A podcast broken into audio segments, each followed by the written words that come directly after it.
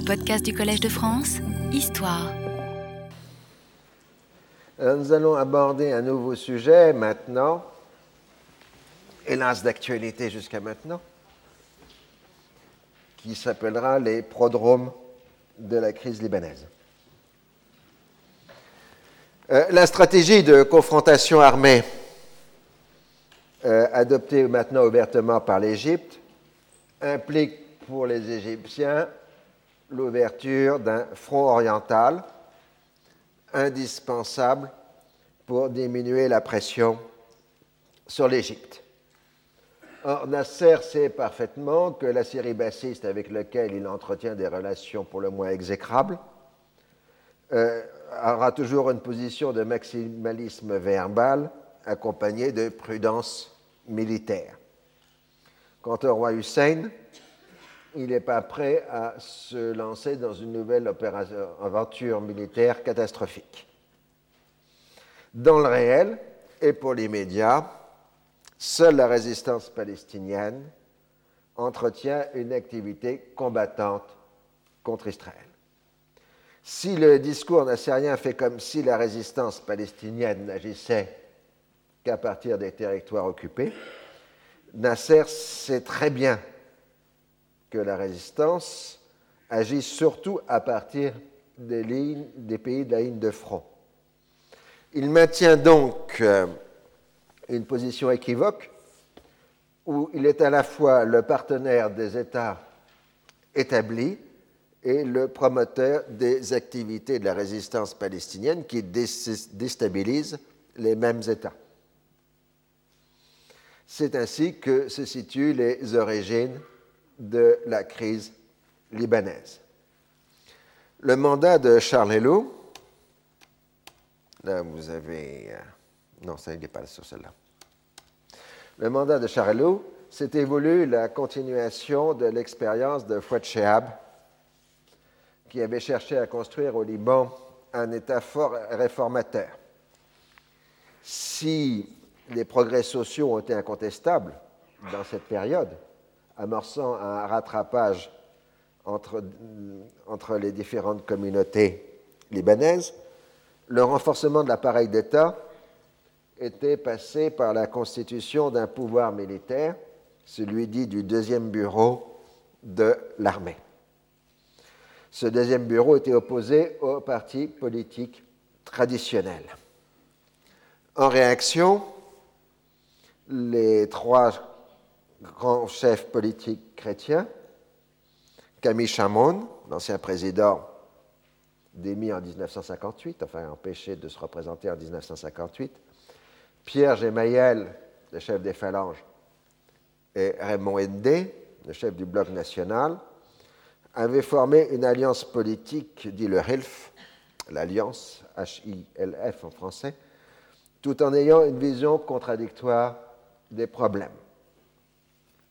Raymond Ndé est l'adversaire acharné du pouvoir militaire au Liban. Il veut démanteler le pouvoir militaire. Donc là, vous avez Pierre Gemayel, Camille Chamon, euh, Raymond Ndé et évidemment, comme il se doit, le patriarche maronite de l'époque, Monseigneur Maranché. Euh, donc, euh, Raymond Ndé veut détruire l'appareil militaire, car il considère que le deuxième bureau est l'ennemi de la démocratie libérale au Liban. Camille Chamron le partage cette vision du chose, puisque depuis 1958, il est écarté du pouvoir par l'appareil militaire euh, libanais. Pierre Gemayel, lui, a participé à l'expérience chéabiste et n'est pas en soi hostile à l'appareil militaire, au deuxième bureau, euh, mais il est hostile aux réformes sociales qui, pour lui, euh, ouvrent la voie au communisme international. Et en plus, euh, Pierre Gemayel est sensible à l'irritation croissante des populations chrétiennes euh, dû aux activités des fédayines. Enfin, la l'actualité politique libanaise est comme d'habitude dominée par la prochaine élection présidentielle, euh, prévue pour l'année suivante, euh, qui pourrait voir Fouad Chehab revenir au pouvoir. Ce dernier, sans prendre parti publiquement euh, sur le sujet, semble favorable à une sorte de modus vivendi avec les organisations de Fedayin et les militaires du deuxième bureau, euh, qui sont ses partisans les plus affirmés, euh, savent très bien quelle est la position euh, de Fouad. C'est conforme aux, positions, aux orientations favorables à l'arabisme, qui avait été l'un des, des, éléments essentiels de la politique chéabiste durant le mandat du général président.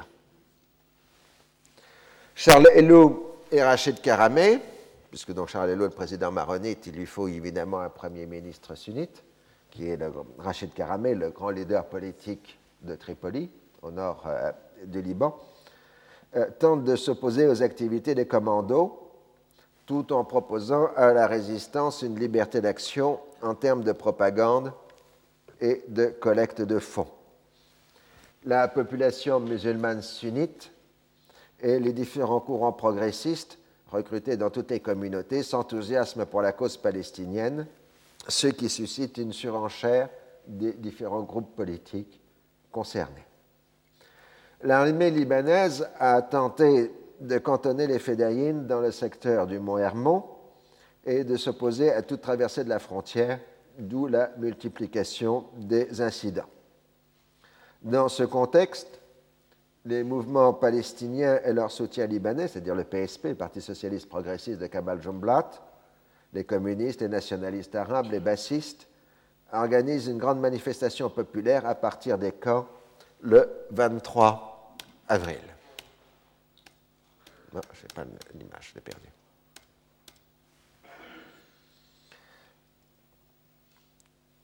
Donc oui, 23 avril. Alors le gouvernement interdit la manifestation du 23 avril 1969. Intéressant, c'est la date anniversaire de la création de l'État d'Israël si on prend le calendrier juif. Ce qui est un peu surprenant pour des progressistes arabes, mais bon. Euh, et donc, euh, le matin du 23 avril à Saïda, les manifestants débordent des forces de l'ordre et le mouvement se transforme en émeute les autorités font appel à l'armée. À Beyrouth, la tension est très forte durant le déroulement de la manifestation. Et à l'arrivée des nouvelles de Saïda, euh, l'explosion de violence se produit euh, dans l'après-midi. Le bilan de la journée, qui reste controversé, s'établirait à une vingtaine de morts et de nombreux blessés on parle d'agents provocateurs à Saïda ou à Beyrouth qui auraient attisé euh, les euh, violences. L'état d'urgence et le couvre-feu sont proclamés, tandis que les violences se continuent dans la journée du lendemain. Le 24 avril au soir, n'arrivant pas à réunir une majorité parlementaire, Rachid Karamé démissionne. Aucun responsable sunnite n'accepte de prendre la responsabilité d'imposer l'autorité de l'État sur les fédayés. Et Karamé exige la définition d'un consensus national sur le sujet. Kamal Jumblat nie que les fédayines représentent un danger pour l'État. Raymond Ndé réclame une fois de plus une garantie internationale. Les autres refusent toute ingérence étrangère Charles Helou, tout en condamnant les émissions syriennes représentées par la Sarika, demande le soutien des pays arabes sans saisir la réalité de la politique nassérienne. Car en fait, Nasser veut que les Palestiniens ouvrent un front au Liban.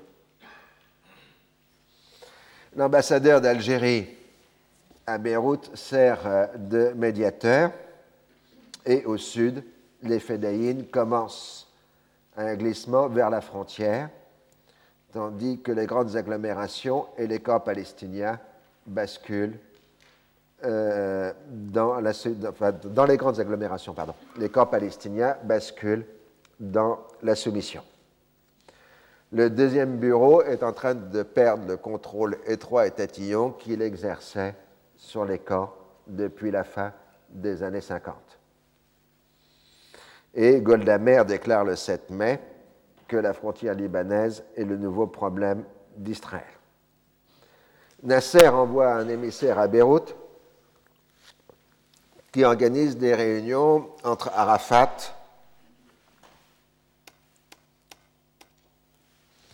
euh, Arafat, Helou et Karamé. En dépit de l'échec des pourparlers, Arafat apparaît ainsi, avec la bénédiction de l'Égypte, comme le principal responsable palestinien. C'est d'autant plus important sur la scène libanaise que jusque-là, c'était plutôt la Sarika qui était présente au Liban. Donc on voit très bien le fait même que Nasser propulse Arafat sur la scène libanaise, il sert aussi à Nasser à limiter euh, le rôle des Syriens par l'intermédiaire euh, de la Sarika. Alors, euh, les Chamon, Eddé Gemayel condamnent l'activité des Fédayines, et c'est Pierre Gemayel qui est le plus modéré euh, des trois. Parallèlement, le chef de l'armée, le général Boustani, euh, négocie secrètement avec Arafat sans référer euh, aux autorités civiles. Il arrive à un accord en 15 points établissant une coopération entre l'armée et les Fédayines mais il est immédiatement désavoué par Hello et Karamé.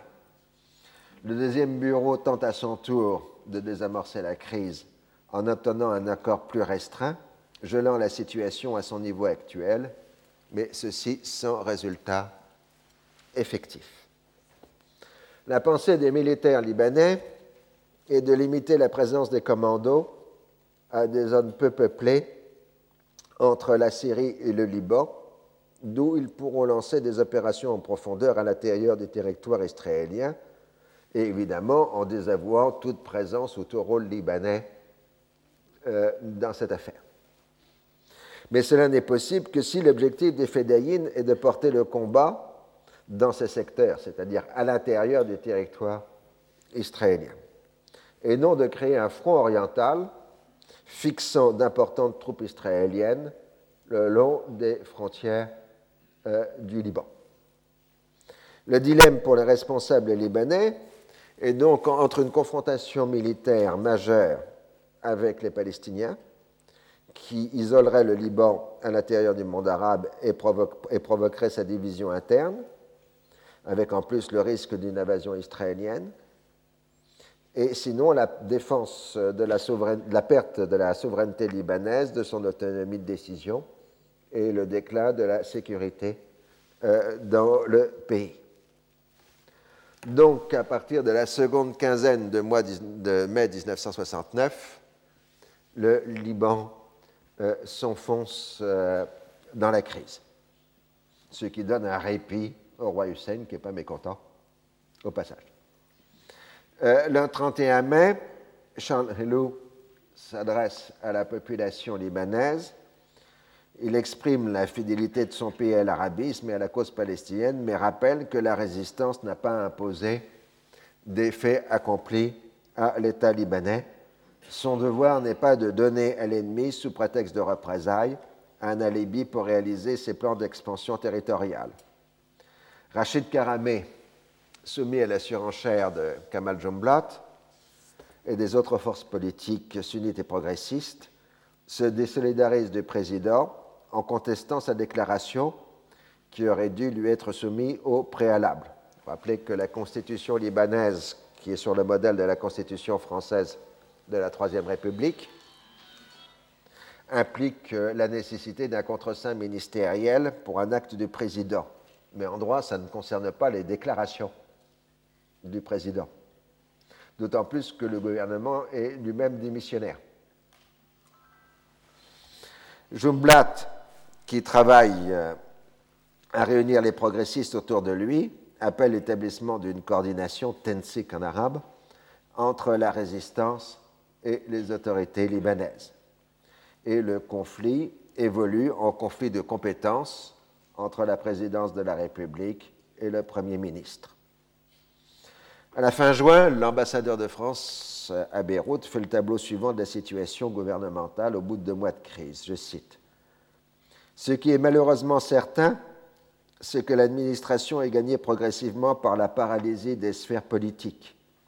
Il n'y a eu ni conseil ni ministre ni conseil de cabinet depuis plus de deux mois et seules les décisions de routine sont prises par le président du conseil démissionnaire avec le ministre intéressé.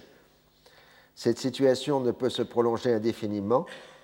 Elle met le fantôme gouvernemental à la merci du moindre incident, les ministres ayant en fait, cesse de se considérer, ayant en fait cessé de se considérer comme responsables de la marche de leur département respectif. Charles Reynaud tente de mettre les parlementaires devant leurs responsabilités en leur adressant un questionnaire sur la nature de la politique à suivre par rapport aux activités de la résistance. En substance, il leur demande si l'action des fédayines est en contradiction avec les intérêts véritables de la résistance, si le refus du fait accompli doit être opposé à toutes les organisations implantées au Liban, puisqu'elles se déclarent toutes solidaires, et s'il est impossible dans ces conditions pour le président de la République de se libérer des obligations que lui impose son serment constitutionnel. Là, on entre dans des questions de droit libanais, ce qui est toujours une notion un peu étrange. L'alliance donc des trois leaders chrétiens soutient la position du président. En revanche, les chéabistes euh, sont divisés. Les chrétiens et les chiites ont tendance à approuver Charles Hello, tandis que les sunnites, les druzes et les progressistes ne ménagent pas leur critique en faisant de la cause palestinienne un absolu. Certains vont jusqu'à dire qu'elle passe devant la souveraineté, l'indépendance et l'intégrité du Liban. Rachid Karamé se désolidarise du président sur qui il fait porter exclusivement la responsabilité de la crise vous savez que dès que vous avez une crise constitutionnelle au Liban, ça se transforme inévitablement en crise confessionnelle, puisqu'on est dans le système du confessionnalisme euh, politique.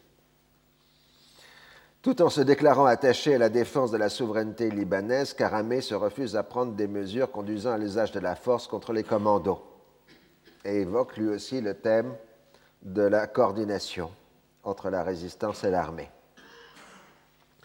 Comme l'explique Elias Sarkis, à l'époque conseiller du président, à l'ambassadeur de France, l'essence de la politique libanaise est fondée sur l'imprécision.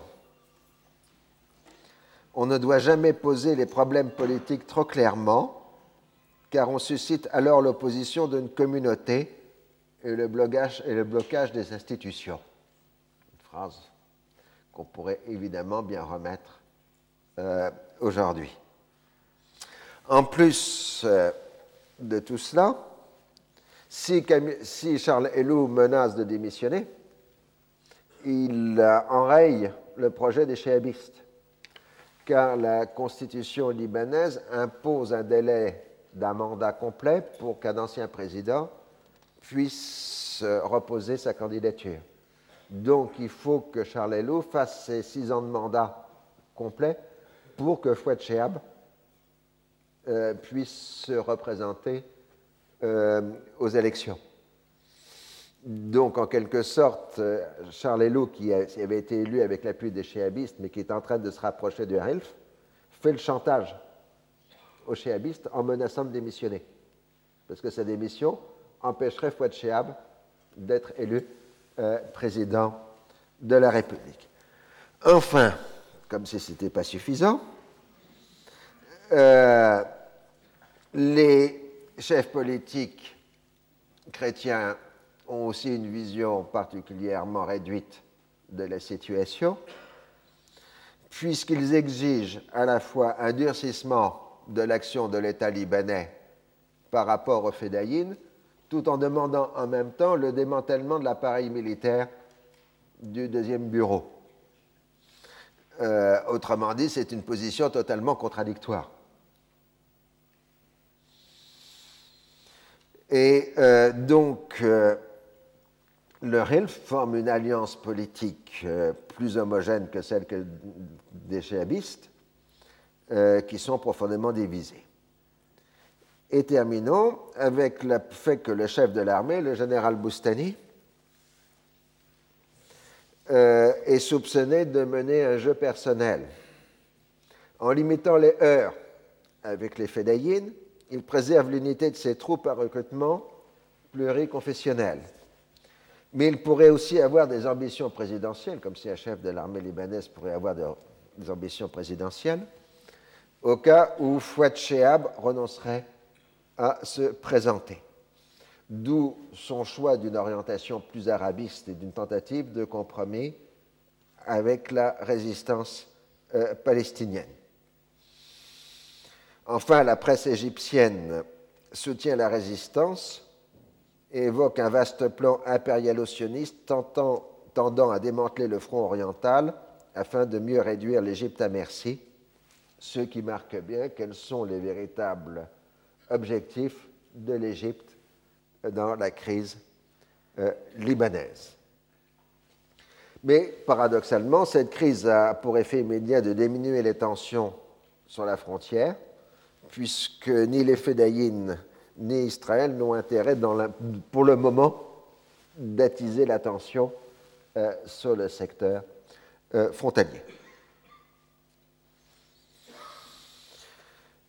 Alors, euh, les militaires israéliens, là nous repassons au canal, les militaires israéliens ont conclu de la conduite égyptienne qu'elle ne se limitera pas à une simple guerre de position, mais qu'elle devrait inévitablement aboutir à une tentative de traversée du canal, ne serait-ce que pour créer une simple, tête de pont et changer la donne internationale. Et la ligne Barlève ne peut pas constituer un véritable obstacle. Donc, euh, débat chez les militaires israéliens.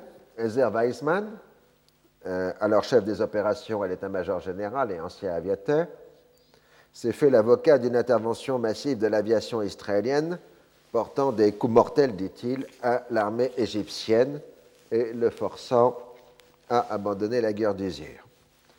Dayan et Barlem y sont opposés. L'aviation doit être conservée pour le cas d'une véritable escalade majeure de la part des Égyptiens. De toute façon, le premier problème est l'accroissement continu de la DCA, défense contre avion égyptienne sur le canal, et les aviateurs exigent avant tout la neutralisation, terme poli pour destruction, euh, de la DCA égyptienne. Donc au début de juillet, le choix n'est plus qu'entre une opération dite préventive israélienne pouvant aller jusqu'à une traversée du canal ou le recours à l'arme aérienne. La deuxième option est prise, mais ça implique euh, nécessairement une intensification euh, des combats et donc des pertes. Comme il se doit, les militaires utilisent des euphémismes pour faire dire le contraire au sens des mots communs. Ainsi, Barlev, euh, commentant l'usage de l'aviation, évoque une escalade destinée à obtenir une désescalade, c'est-à-dire une augmentation de l'activité pour en obtenir une diminution. Ah, euh, bon, c'est de la rhétorique de politicien, euh, plus euh, qu'autre chose. Le 8 juillet, une première attaque est lancée sur une île du golfe de Suez pour y détruire une position importante du réseau de radar. Ensuite, on commence à s'en prendre systématiquement à la DCA égyptienne. Une action massive est lancée le 20 juillet au prix de 12 morts israéliens et la perte de deux avions de combat au-dessus du canal. Dans son discours pour l'anniversaire de la Révolution, le 23 juillet, Nasser radicalise le discours encore plus et s'en prend aux États-Unis qui soutiennent Israël dans le but d'imposer leur domination à l'ensemble de la nation arabe. La Grande-Bretagne n'est pas épargnée. En revanche, la poursuite de la politique gaulienne par Georges Pompidou est saluée chaleureusement. L'Union soviétique est remerciée pour son soutien politique et son aide matérielle. La nation arabe doit mettre toute son énergie pour reprendre la totalité des territoires occupés et pas simplement le Sinaï. Et il dit que la guerre n'est pas une guerre de six jours. Il y a maintenant une guerre de deux ans, de trois ans, de quatre ans et encore plus, si nécessaire. C'est une longue guerre d'usure, dit-il, qui a commencé. La guerre d'éclair, la guerre éclair n'existe plus. Et c'est devoir de tous, évidemment, de contribuer à la libération du territoire. Le double activisme égyptien et israélien alimente maintenant une guerre quotidienne sur euh, le canal.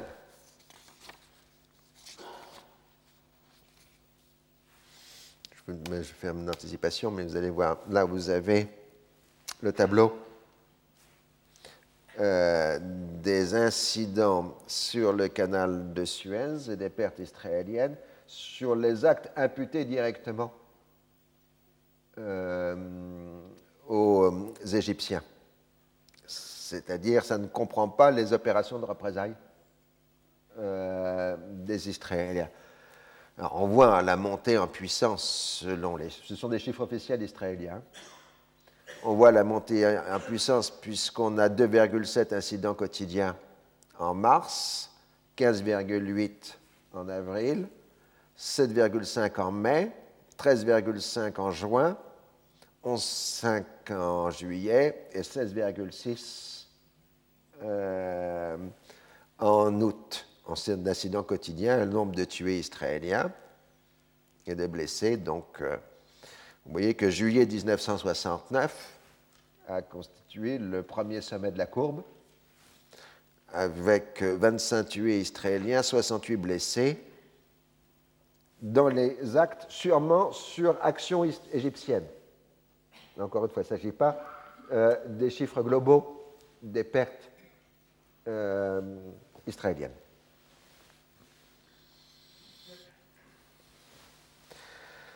Donc, euh, juillet et premiers jours d'août sont marqués par une relative, fin juillet et les premiers jours d'août sont marqués par une relative accalmie, mais c'est à ce moment-là le front oriental qui se réveille, Liban, Jordanie et même Syrie, euh, avec euh, raids israéliens de représailles comprenant des bombardements au napalm de villages libanais frontaliers. Israël dément avoir visé des agglomérations civiles, affirmant avoir frappé des positions de commando. C'est probablement dans cette période euh, que euh, l'armée israélienne est allée prendre position euh, pour protéger le Golan occupé le long de la frontière euh, libano-syrienne entre le Golan occupé et le Liban.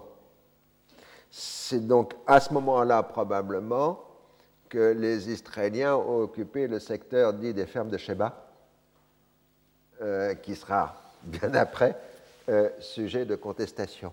Donc cela complique le fait de savoir à quel moment les Israéliens sont allés à Sheba. Ils n'étaient pas en 67, ça on en est à peu près sûr. Ils ont été probablement chez Sheba en 69 ou en 70, euh, mais ça évidemment, euh, on n'a pas d'informations claires euh, sur ce point. Alors, l'île Liban saisit au grand mécontentement des États-Unis le Conseil de sécurité, donc vous imaginez les rhétoriques habituelles qui sont utilisées. Alors on veut bien renforcer le nombre d'observateurs de l'ONU, mais on ne peut le faire que sur la frontière israélo-libanaise et pas sur le secteur entre le Golan occupé et le Liban. La question est d'autant plus compliquée que les Libanais revendiquent l'application de l'accord d'armistice de Rhodes, tandis que les Israéliens ne parlent que de la ligne de cessez-le-feu de 67. Alors la résolution 270 du 26 août 69 euh, noie le poisson, si j'ose dire, en rappelant à la fois la convention d'armistice et les lignes de cessez-le-feu.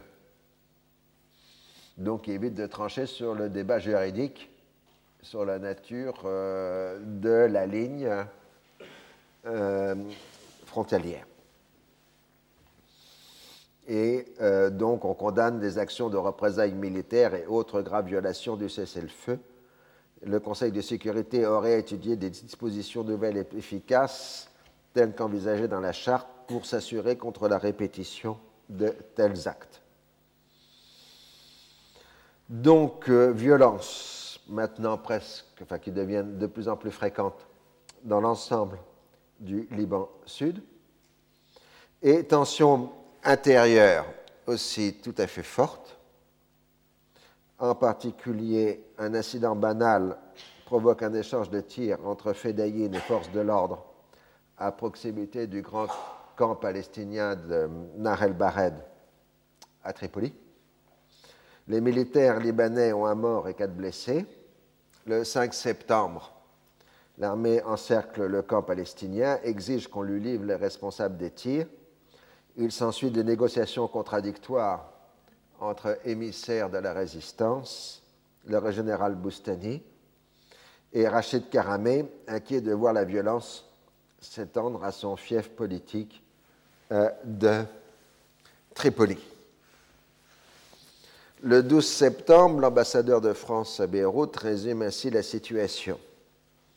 Il s'agit cette fois d'une tentative de l'OLP et du Fatah de faire reconnaître leur autorité politique exclusive sur les camps de réfugiés. La question du passage des commandos ne se posant qu'en second lieu. Dans les deux cas, cependant, souligne la presse chrétienne et conservatrice, le problème est de savoir si l'autorité de l'État peut encore s'imposer à la résistance palestinienne et à ses alliés. Le Liban est en danger, écrivait le 5 septembre l'éditorialiste du jour. Les détracteurs du régime ne dissimulent plus leurs intentions. Euh, citation à l'intérieur de la citation. Votre pays libéral et démocrate n'a pas sa place dans la nouvelle société arabe et la route de Tel Aviv risque désormais de passer par Beyrouth. on est vraiment dans les prodromes de la guerre civile euh, de 1975. Alors la confrontation s'éternise à Nar el-Bared, tandis que les autres camps palestiniens se solidarisent et deviennent indépendants de fait par rapport à l'autorité euh, de l'État euh, libanais. Ce qu'on appelle en jargon palestinien l'intifada des camps, euh, c'est-à-dire l'élimination du deuxième bureau des camps euh, palestinien. Expression de l'époque, hein, pas expression rétrospective. Des troupes syriennes prennent position en Jordanie et se retrouvent sous le feu meurtrier de l'invasion israélienne. Là, on bascule sur le front jordanien. Et euh, là aussi, raid de représailles et activités de commando. à Gaza, on peut parler maintenant de situations de guérilla, comme l'analyse l'ambassade de France, je cite. Certes, l'armée israélienne conserve le contrôle de la situation, mais elle a dû appliquer des strictes mesures de sécurité pour limiter le nombre des victimes. C'est ainsi que sur la route qui traverse le territoire de Gaza dans toute sa longueur, du poste de contrôle d'Eretz à Rafah, la circulation est interdite aux véhicules israéliens militaires et civils. Des convois sont désormais organisés ou encore la circulation vers le Sinaï est détournée vers d'autres routes plus au sud des territoires israéliens. D'autre part, depuis dimanche dernier, le couvre-feu est établi chaque nuit de la ville de Gaza de 17h à 5h euh, du matin. En Cisjordanie, euh, on a moins de violence qu'à Gaza, mais une forte tension euh, néanmoins. Alors, tout ça va se compliquer d'un facteur supplémentaire et catastrophique, qui est l'incendie de la mosquée Al-Aqsa.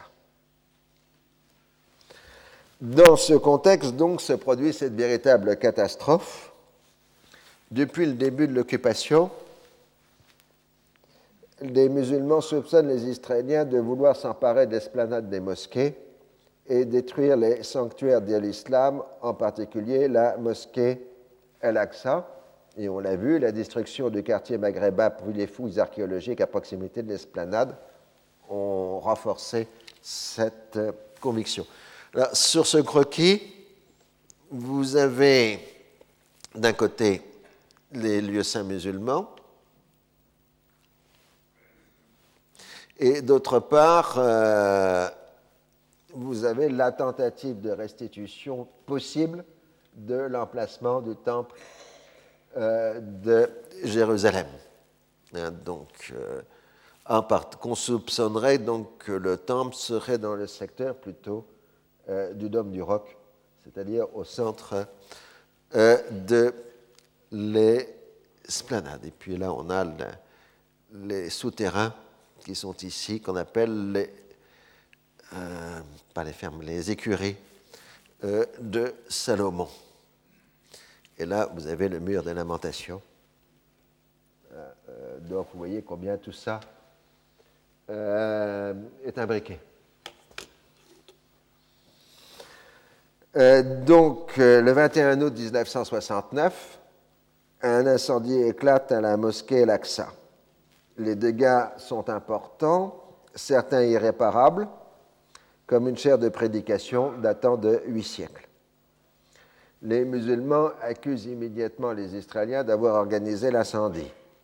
Des manifestations populaires sont réprimées sans qu'il y ait mort d'homme. Les autorités israéliennes évoquent d'abord un incendie accidentel, puis arrêtent le 23 août un jeune Australien Michael Rohan, membre d'une secte chrétienne évangélique. Il avoue les faits. L'incendiaire aurait reçu de Dieu la mission de détruire les mosquées afin que l'on puisse rebâtir le temple juif. Une commission d'enquête comprenant deux Arabes israéliens, un musulman et un chrétien, est formée le plus rapidement possible pour apaiser les passions et éviter une enquête internationale. Les autorités israéliennes mettent en avant le manque de contrôle exercé par les autorités du WACF, qui ont la gestion de l'esplanade, sur l'accès des visiteurs. Les musulmans répondent qu'en 750 ans de présence continue, c'est-à-dire depuis la reprise de Jérusalem par Saladin, euh, aucun incident de ce genre ne s'était produit, alors qu'en deux ans d'occupation israélienne, euh, on voit bien le contraire. Le rapport de la commission d'enquête, publié au début du mois d'octobre, insiste sur les négligences du WACF et ne peut aborder le reste du dossier en raison de l'action judiciaire en cours. Et ce rapport est immédiatement récusé par les autorités arabes, les milieux arabes de Jérusalem. Mais leur propre commission d'enquête indépendante n'a pas accès au dossier et s'en tient à la dénonciation des visées juives sur l'esplanade euh, des mosquées. Lors du procès, les avocats plaident les responsabilités de Rohan, c'est-à-dire donc sa non-culpabilité. L'émotion est générale dans l'ensemble euh, du monde musulman. Seule la Syrie n'organise pas de protestation collective, au moins dans un premier temps, car le gouvernement bassiste n'aime pas avoir de manifestations à référence religieuse. Les partisans d'un sommet arabe appellent à sa tenue immédiate. Embarrassé, Faisal, qui est hostile, propose, lui, la tenue d'un sommet islamique et appelle l'ensemble des musulmans au djihad pour libérer euh, Jérusalem. La Ligue des États arabes se réunit au niveau ministériel au Caire et finalement accepte le principe d'un sommet islamique. Donc Nasser réunit d'abord au Caire un mini-sommet des progressistes arabes pour discuter du front oriental euh, et euh, ensuite euh, accepte la tenue du sommet islamique. En même temps se tient au Caire, au début septembre, le sixième congrès national palestinien, qui cette fois adopte comme programme politique euh, le programme de l'État démocratique, excluant toute ségrégation religieuse, mais n'étant pas, contrairement à l'expression qui est souvent reprise dans les textes, un État démocratique et laïque. Nuance. Euh, donc, euh, le CNP rejette toute tutelle d'un pays arabe sur la résistance, c'est-à-dire la volonté du Liban d'exercer un contrôle sur les fédéines, parce qu'apparemment, il n'y a que le Liban qui veut exercer une euh, tutelle sur la résistance palestinienne. Alors, 27 pays musulmans menés par le Pakistan déposent une plainte collective au Conseil de sécurité ce qui aboutit, après les discussions habituelles, à la résolution 271 du 15 septembre 1969, votée par 11 voix contre 4, abstention, États-Unis, Colombie, Finlande et Paraguay, et qui reprend encore les thèmes habituels sur l'inadmissibilité de l'acquisition de territoires par la force, etc. Donc, euh, la réunion du Congrès islamique se tient à Rabat le 22 septembre 1969. C'est le premier sommet islamique dans la numérotation actuelle, puisqu'il y a eu des congrès islamiques dans l'entre-deux-guerres, euh, mais pas au niveau gouvernemental pour des raisons tout simplement de décolonisation, enfin de colonisation. Les, les congrès islamiques de l'entre-deux-guerres n'étaient pas tous de niveau gouvernemental. Nasser qui devait, pour, se rendre, rendre pour des raisons de santé, se rendre en Union soviétique, renonce à, sa visite en Union soviétique, mais refuse aussi d'aller à Rabat. Donc on dit c'est une maladie diplomatique. En réalité, ce n'est pas du tout ça. Son état de santé vient brusquement de s'aggraver. Euh, c'est euh, le début de la maladie qui l'emportera euh, l'année suivante, puisqu'il est victime d'un diabète euh, renforcé par son surmenage et, il faut dire aussi, par sa surconsommation de tabac. Mais c'est lié aussi au surmenage. 25 pays sont représentés à Rabat. Les Arabes progressistes sont sur la défensive et tiennent à réaffirmer les compétences de la Ligue arabe. En même temps, ils exigent de la Turquie et de l'Iran et de plusieurs pays africains la rupture de la relation diplomatique avec Israël et impose l'ordre du jour la question de Jérusalem et de la résistance palestinienne. Hassan II mène une politique active de conciliation entre les antagonismes. La déclaration finale du premier sommet islamique de Rabat se compose de deux volets. Le premier s'appuie sur les valeurs et précèdes de l'islam mélangées avec la charte de l'ONU pour appeler à une coopération des États musulmans. Il en sortira l'organisation de la conférence islamique, largement d'inspiration saoudienne. Le second volet condamne la politique israélienne, mais ne, se compose pas d'un appel au djihad. Vous noterez au passage que jusqu'au XIXe siècle, au début du XXe siècle, les religions invoquaient leur vérité, alors qu'au XXe siècle, sur la seconde moitié du XXe siècle, en tout cas, les religions font référence à leurs valeurs, ce qui est un changement au moins de terminologie. Euh, donc, euh, ce texte relativement modéré renvoie plus au droit international qu'à l'appel au GIED, c'est ce que j'ai dit, et l'OLP n'a eu qu'un statut d'observateur à Rabat ce qui fait que Arafat a refusé euh, de s'y rendre. Dernier épisode donc, qui nous concerne pour cette année, la visite de Golda Meir à Washington. Alors, euh, je dois dire qu'en août-septembre, les violences sont extrêmement fortes, en particulier sur le canal une incursion de l'armée israélienne le 9 septembre sur l'autre côté du canal est censée représenter un nouvel avertissement à Nasser pour le forcer à désescalader. Mais ça n'aboutit qu'à un remaniement du haut commandement égyptien.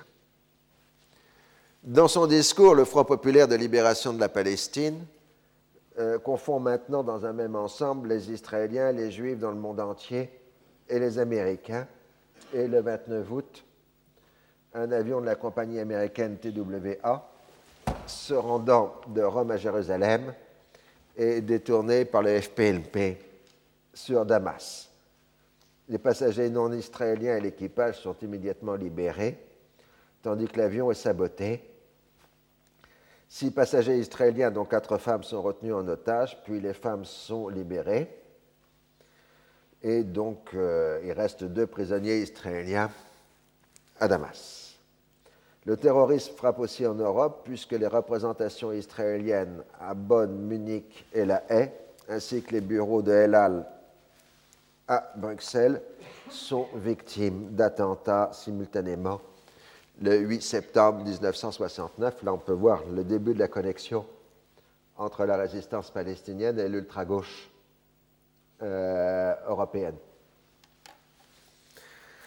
Les craintes euh, américaines sur la stabilité du monde arabe sont exacerbées par le coup d'État du colonel Kadhafi en Libye qui met fin au régime monarchique pro-occidental le 1er septembre 1969.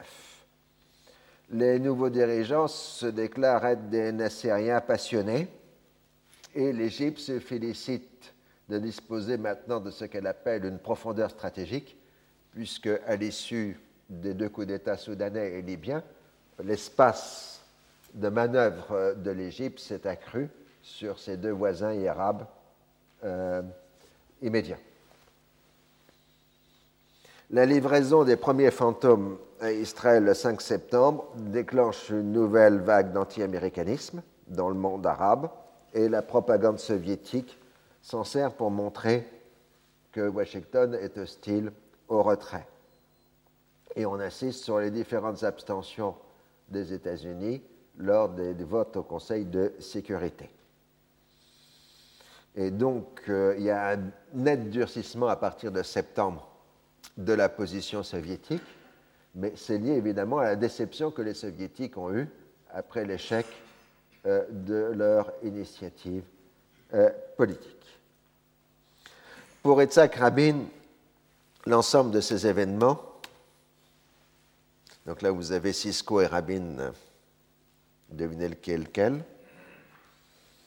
sur la photo, euh, donc, pour Isaac Rabin, l'ensemble de ces événements, la guerre d'usure, les conversations à 2 à 4, les progrès des fédéines au Liban et en Jordanie, la chute de la monarchie libyenne, ne sont que les éléments d'un vaste plan soviétique destiné à chasser les Occidentaux du Moyen-Orient et à s'emparer de ses réserves pétrolières.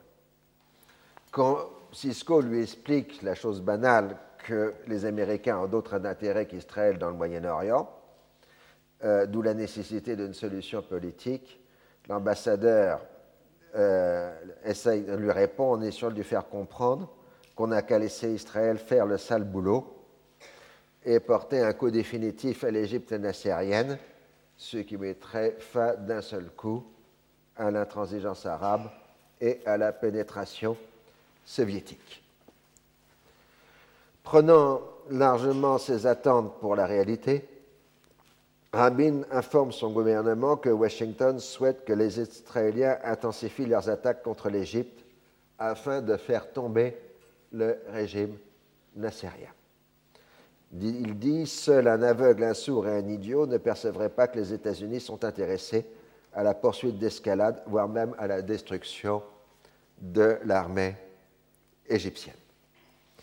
Alors, Cisco, lui, voudrait un rappel de la politique officielle, donc que, des modifications très légères des lignes frontières, alors que pour Kissinger, il s'agit là d'une concession gratuite aux thèses arabes et soviétiques.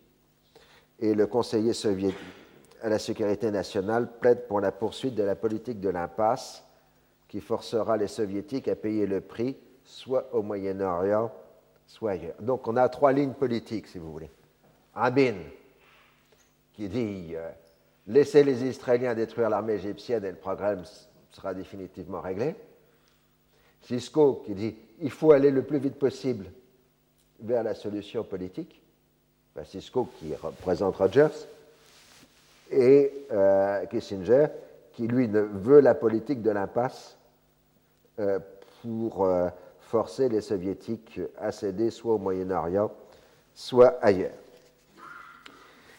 euh, dans, dans, cette période, Nixon est plutôt sympathisant de Cisco, mais ne veut pas se lancer dans une confrontation directe avec Israël ou avec le lobby pro-israélien sans espérance d'un gain politique substantiel. Si l'administration Nixon, au début de son mandat, était plutôt hostile au traité de non-prolifération euh, nucléaire, elle n'avait pas été insensible aux informations alarmistes du département d'État et du Pentagone sur les progrès du nucléaire israélien. Il est maintenant clair que l'État hébreu est sur le point d'arriver au stade de fabrication des armes atomiques et qu'il dispose des vecteurs comme le missile Jericho livré par la France et les fantômes euh, livrés par les États-Unis. Nixon et Kissinger ont un moment été tentés d'exercer des pressions en jouant sur la livraison des fantômes, puis y ont renoncé. depuis le début, depuis son arrivée au pouvoir, Golda Meir a demandé de venir en visite officielle à Washington et Nixon a multiplié les prétextes pour retarder la venue du Premier ministre israélien. Mais enfin, la visite doit avoir lieu et elle est annoncée pour le 25 septembre 1969. Euh, Alors, selon les mots de Kissinger, Golda Meir traite Rogers comme si ce qu'elle avait entendu dire sur les idées du secrétaire d'État ne pouvait simplement pas être vrai. Avec habileté, elle traite publiquement Nixon de vieil ami du peuple juif, ce qui surprend totalement de l'entourage des présidents américains qui s'attendraient plutôt au discours inverse. Euh, mais Nixon lui en est reconnaissant puisque c'est lui est-il en politique euh, intérieure. Grand réaliste, Nixon voit en Israël, en un Israël fort le moyen d'éviter aux États-Unis de s'engager militairement dans le conflit. Il garantit à Golda Meir le soutien de son pays en cas d'attaque soviétique contre Israël. Mais il veut laisser une marge à l'action diplomatique et utilise une métaphore, là c'est très intéressant sur l'usage des métaphores, parce que c'est une des premières du genre, une métaphore empruntée à l'informatique en voie de généralisation. Euh, c'est la première fois qu'on a des métaphores informatiques dans la langue politique. Euh, donc, il dit qu'il faut échanger du hardware, euh, c'est-à-dire de l'armement, contre du software, c'est-à-dire des négociations. Golda Meir opine en tout, mais n'en pense pas moins. Comme la formule transpire dans la presse avec une interprétation beaucoup plus rigide, conditionnalité de la livraison d'armes à la négociation politique, Golda Meir concentre ses attaques contre le département d'État, et Nixon est exaspéré par ces fuites qui prennent pour lui la dimension d'un complot contre sa présidence. Et là, on est dans le démarrage euh, du drame intérieur de Nixon, qui va essayer de traquer les fuites en mettant en place des équipes secrètes euh, et des écoutes illégales. C'est le mécanisme qui va conduire à l'affaire euh, du Watergate. Le 26 septembre, Golda Meir a eu un entretien en tête-à-tête avec Nixon sur la question du nucléaire. Il n'y a pas eu de témoin et il n'y a pas de compte-rendu dans les archives américaines. Il y en a peut-être du côté israélien, mais le compte-rendu n'est pas disponible pour l'instant, et pour cause. D'après ce qu'on a pu reconstituer, Golda Meir aurait admis qu'Israël se trouve déjà en capacité de posséder l'arme nucléaire, ce qui veut dire qu'il serait absurde de mettre sur le même plan la non-possession et la non-introduction d'armes nucléaires. Donc, sous-entendu, les Américains doivent admettre qu'Israël possède des armes nucléaires, mais que la question fondamentale est l'introduction des armes nucléaires sur la scène politique. C'est un peu compliqué, mais c'est à peu près ça. Euh, c'est une arme, selon Galdamer, de dernier recours indispensable pour les survivants de l'Holocauste. Pour Nixon et Kissinger, Kissinger, pardon, l'affaire est réglée à condition qu'Israël ne révèle pas publiquement posséder l'arme nucléaire. Cela va devenir la règle constante de la politique américaine jusqu'à nos jours. Si Israël déclare ne pas avoir l'arme nucléaire, les Américains ne vont pas contester l'existence de cet armement euh, nucléaire. Là, vous avez Rabin euh, et euh, Golda Meir, Kissinger et Léa Rabin dans une réception officielle. En marge, Golda Meir et Richard Nixon se mettent d'accord pour ouvrir un canal de communication sans passer par leur ministre des Affaires étrangères. C'est la pratique habituelle de Nixon qui multiplie les canaux de communication avec les grands chefs d'État internationaux sans passer par le département d'État. Euh, Rabin sera l'intermédiaire euh, donc euh, entre Nixon et Golda Meir sans passer par Abba Eban. Il en résultera une brouille durable entre Eban et Rabin, mais Eban aurait dû se rappeler qu'il avait fait exactement la même chose avec Ben Gurion à l'époque où Golda Meir était ministre des Affaires étrangères. C'est donc un prêté pour un rendu de Golda Meir à, à Baeban. Euh, Golda Meir reste plusieurs jours aux États-Unis pour faire la tournée des communautés juives et lever des fonds et ses discours sont orientés sur la menace soviétique au Moyen-Orient, euh, qui l'Union soviétique, selon elle, ne cherche pas vraiment la paix, mais seulement à éviter une nouvelle guerre catastrophique pour les Arabes. Dans le diagnostic de Golda Meir, le but de l'Union soviétique est une situation de ni paix euh, ni guerre. Alors pendant ce temps-là, puisque c'est l'Assemblée générale de l'ONU,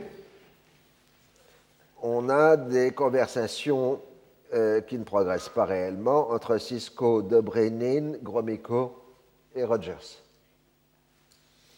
Sur la question des relations directes entre Arabes et Israéliens, on en revient à la formule dite de Rhodes, sous les auspices de Jaring. Mais le problème, c'est que Rabin et Mahmoud Ariad, qui étaient tous les deux à Rhodes en 1949, ont des souvenirs diamétralement opposés de ce qui s'est fait euh, dans l'île. Ils ont des problèmes de mémoire sélective, semble-t-il.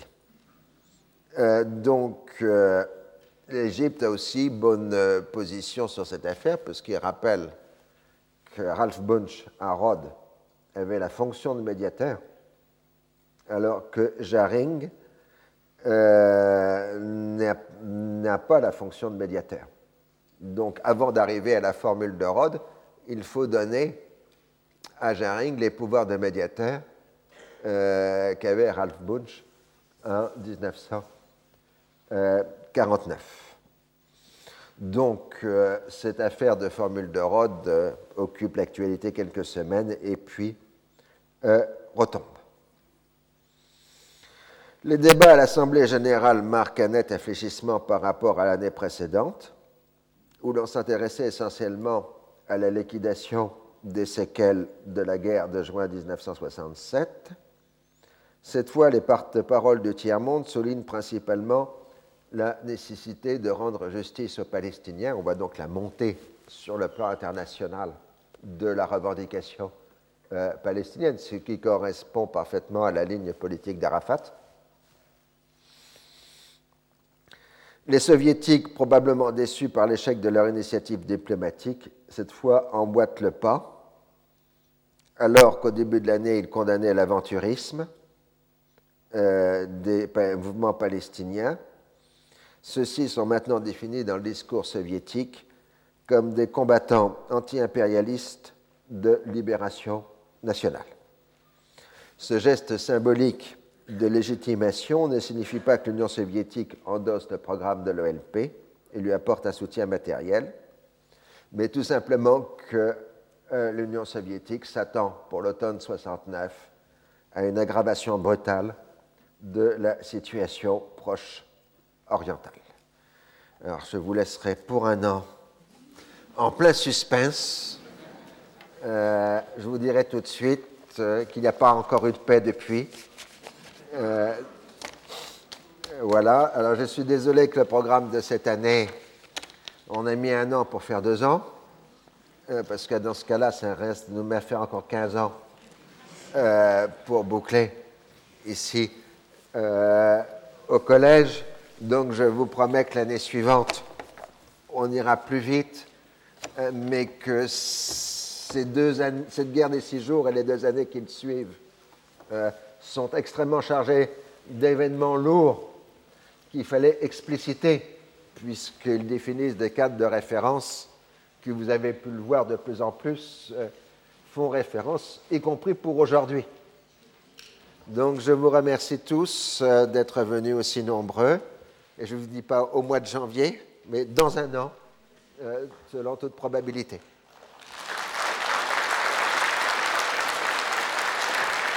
Retrouvez tous les podcasts du Collège de France sur www.collège-de-france.fr.